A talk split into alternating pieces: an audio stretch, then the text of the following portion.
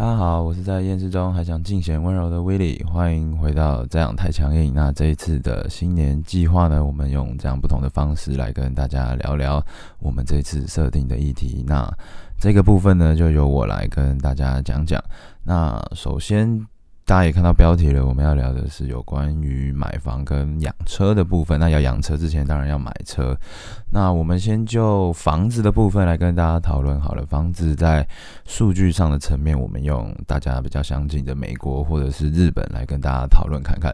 其实东京的房价在二零二零上半年的时候，平均值大约是六千六百八十八万日元。那换算成新台币约莫是一千七百万元。那但是比较特别的是，东京就是首都圈的房租最便宜，其实是要十五万六千五百块日元，其实新台币要大概四万块钱，是非常非常的。高的讲完了日本，我们来看一下美国。美国西洋图的房位的中位数是新台币三千一百五十六万元，但是全美的房子的中位数其实是新台币七百三十万元，是差距蛮大的。那房租呢，其实也是跟台湾差不多，新台币也是四万五千多块。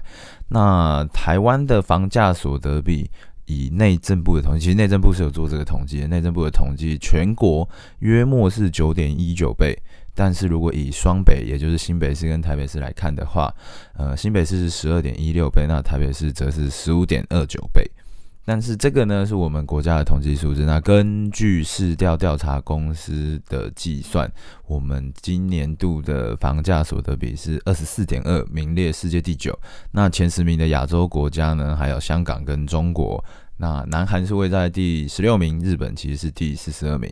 那讲到这边，其实大家就会发现，房价的部分是非常的，不管在哪一个国家，其实都是非常非常的高昂。那这边要跟大家分享一个日本的俗谚，我觉得蛮有趣，也会带下接下来我们要分析的事情。那日本的俗谚是这样说的：，如呃，如果你的年薪一年的是多少钱，年薪就一年多少钱嘛？那你年薪的一倍可以拿来买你的车。那如果是年薪的十倍，你可以买你的房子。也就是说，如果我的年薪是一百万元，我就可以买一百万的车。那如果我的年薪是一百万元，那我就可以买一千万的房子。那大家就可以简单的换算一下，诶，我的年薪大约是多少？然后你可以去负担怎么样子的呃车子或者是房子。那讲完了这些。基本基本的数据分析之后呢，我们来跟大家聊聊我们自己我本人周遭旁边的经验。那我们周遭的经验呢，这一次要来跟大家分享我旁边的朋友们，其实他们自己都有买房子，我觉得蛮特别的。那也不是说特别的点是在他们有房子这件事情，而是他们的方式其实蛮像的。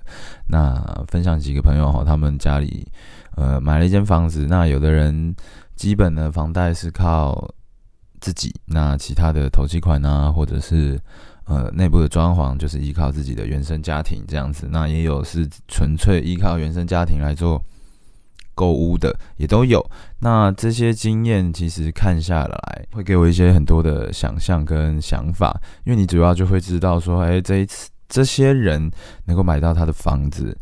其实是有依靠着其他人的努力，那要你纯粹靠着自己以及自己的努力来得到一间房子跟一辆车子，其实是稍微有一些难度。但我不否认车子其实是比较简单的。我刚刚都在讨论房子嘛，那其实有很多的朋友就是工程师啊，或者是呃可能金融业的学弟学妹、学长学姐们，其实他们都是有自己的车子。我觉得这是非常。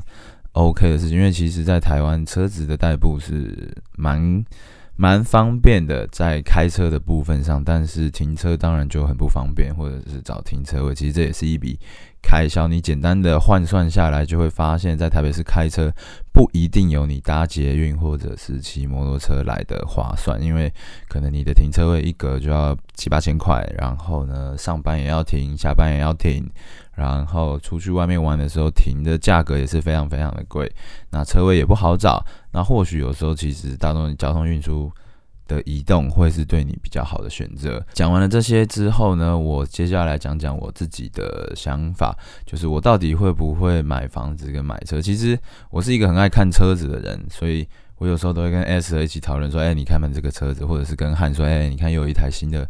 车子蛮好的，看起来不错，我都会贴到我们的群组里面。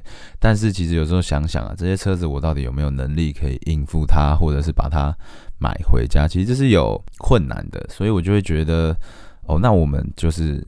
呃，就会有一种感觉，就是我设定了一些我想要买的车子，然后跟我可以买的车子，跟我真的实际存到钱以后我要买的车子，就是那种梦幻车款啊，梦想车款跟实际你有办法拥有的车款，它你就会做一个简单的比较。那当然，大家其实都说了，大家一定也听过，就是买车容易养车难，所以我们的题目设计的是养车，也就是基本大家应该都会有一台车，那你到底？要买什么样的车，怎么养这台车才是一个重点。那跟大家分享一个小故事，就是我们家之前曾经有想要换过一台进口的七人座的车子。那这台车子呢，因为是二手的，那就是有一些关系，我们可以拿到比较优惠的价格。那后续的保养当然就是由我们自己来处理。可是这些安排，你就会觉得，哎。在我爸的眼里，他就会觉得说：“诶，我们是不是真的有需要这样子一台的进口车？还是说我们其实继续开着国产车也不会有问题？”那几经思量之后呢，他跟呃家母就决定要用我们回去去买了一台国产车这样子。那这台国产车现在也就变成我们家的新车。那其实开下来也没有到这么的夸张，或者是怎么样。那其实车子对我来说，有时候就像这样，如果它不是你的。理想车子，那它就是一台代步的交通工具。当然，你要善待你所有的所有物，这是一定要的。但是，嗯，车子这个东西，在我的想法里面，就是呃，厂牌当然很重要。我也想要有一台宾士，我也想要有一台法拉利，还是什么的。但是，你需要顾及的，其实不是。嗯，它的呃美观，它的什么，而是它的安全性、实用性，跟你到底有没有这样子的需求，需要到一台这样子的车子来做代步？因为其实有非常多的人都会觉得说，呃，我一定要开车，还是怎么样子才会是一个呃可能身份地位的显现，还是怎么样的？但以九零后的我来说，我觉得呃车子是有其必要性，但是。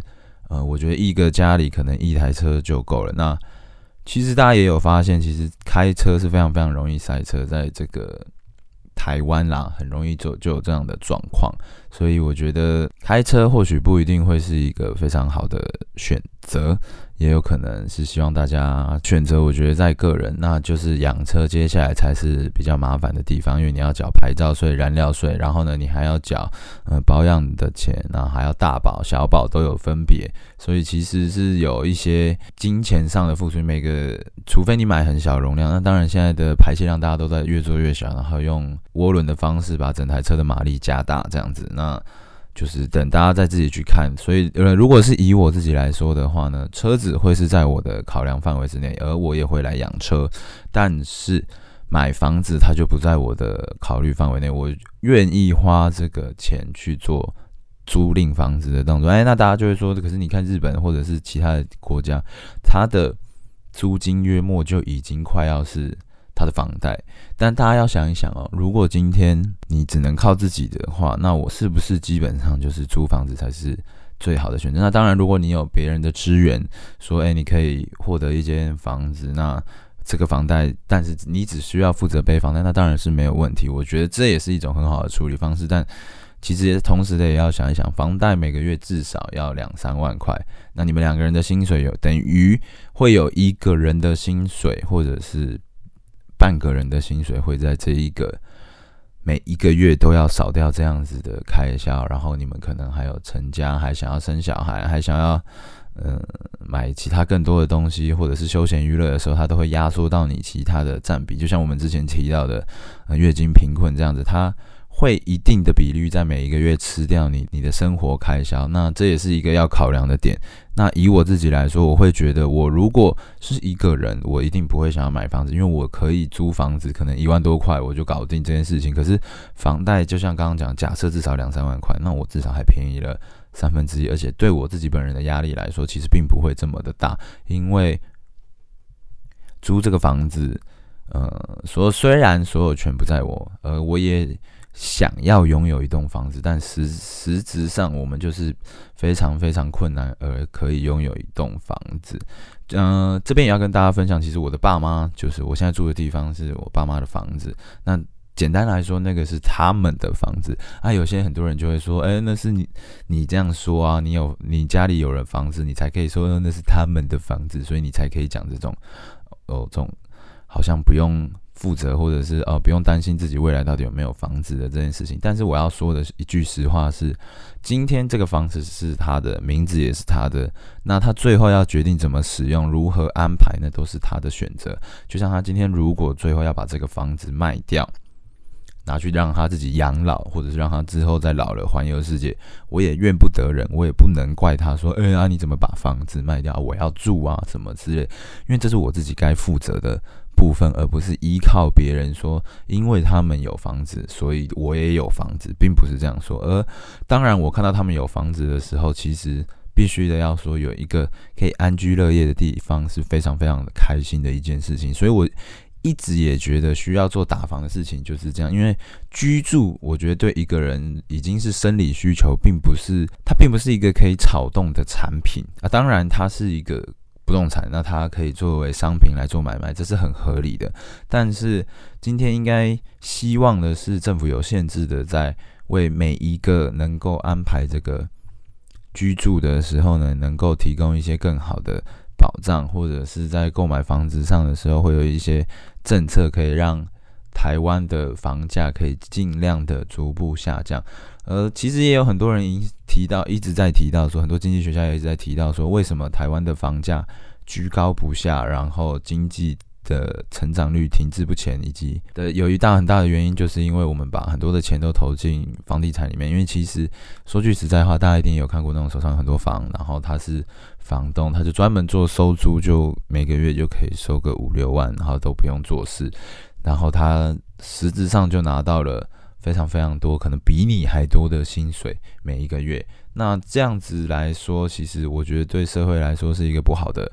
行为来对我来说是不好，因为我就会觉得我一个九零后根本不可能依靠自己的能力去把一间房子给买起来。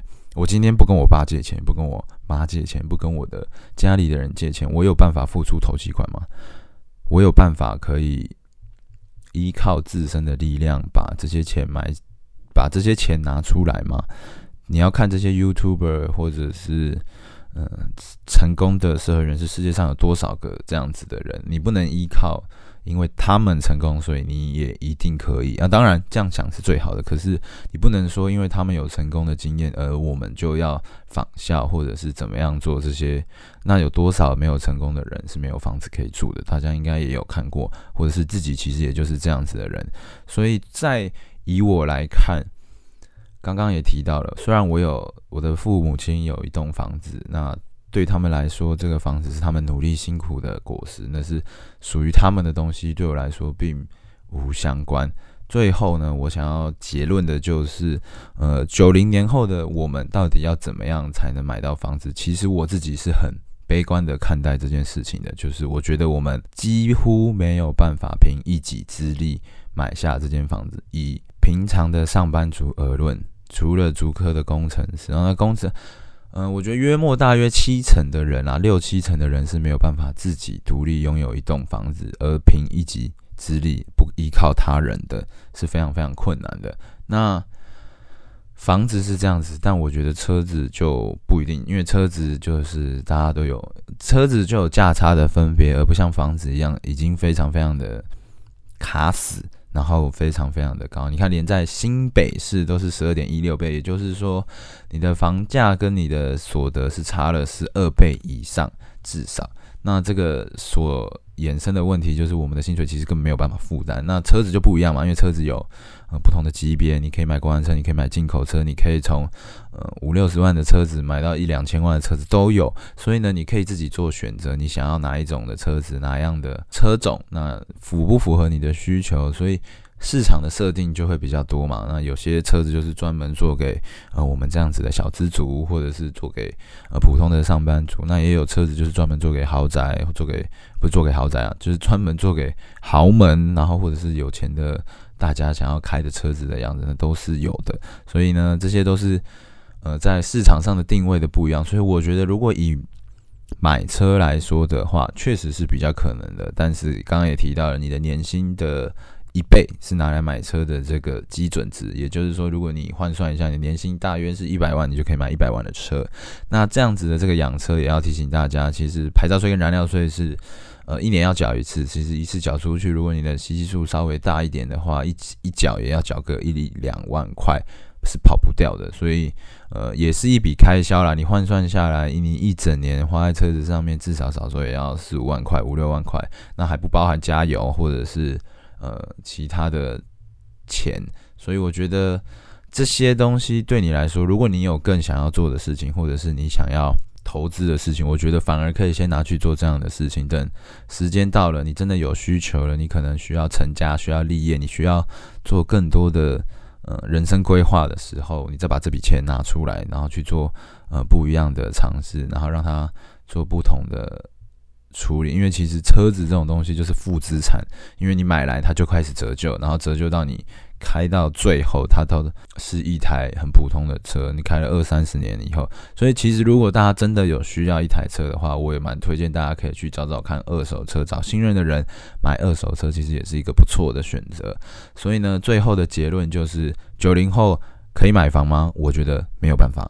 那可以养车吗？一定也有办法，那就是看你挑什么样的车，跟你想要的车，然后你的梦想在哪里。那我也不是要告诉大家说，那你就不要努力，不要尝试让自己去买房子，还是怎么样的。但是，呃，在我觉得我自己有限的生命里面，我看不到买房子的终点，也就是我看不到自己一个人可以买到房子的方法。就算我要靠着爸妈好了，我的房贷可能也要从我现在这个岁数，就是三十岁，还没。快了，也 可能要从现在这个岁数呢，一路扛到六七十岁。哎，扛到六七十岁，你的房子还没有变成海沙屋吗？就是这个贷款的长度越拉越长，其实是一件非常非常可怕的事情。所以希望大家可以好好的想一想，然后也跟我们讨论一下。呃，可能虽然在新年的时候听到这样子的东西，可能蛮奇怪，但不过我们做的这个设定呢，就想要让大家知道说以。这个时间点，就是所有的九零后，或者是其实我们大家到底想要怎么样？我们有没有想要拥有自己的房子？有。那我们能不能拥有自己的房子？还要再想想看，到底要用什么样的方式才可以获得属于你自己的房子？那大概就讲到这边，我们。呃，可以去听听看汉或者是 S 和其他两位的想法，他们的想法可能就跟我很不一样。毕竟我是里面最厌世的那个厌世仔，你也知道，大家都看得出来，也听得出来。那在这边就跟大家拜个早年、晚年，就是大家祝大家新年快乐，希望大家在二零二一的时候呢，有一个开天辟地的感觉，不要再有这样子混沌的的一年了。好，那我是 Willy，，我们下一次的实事求是或者是利口酒再见喽，拜拜。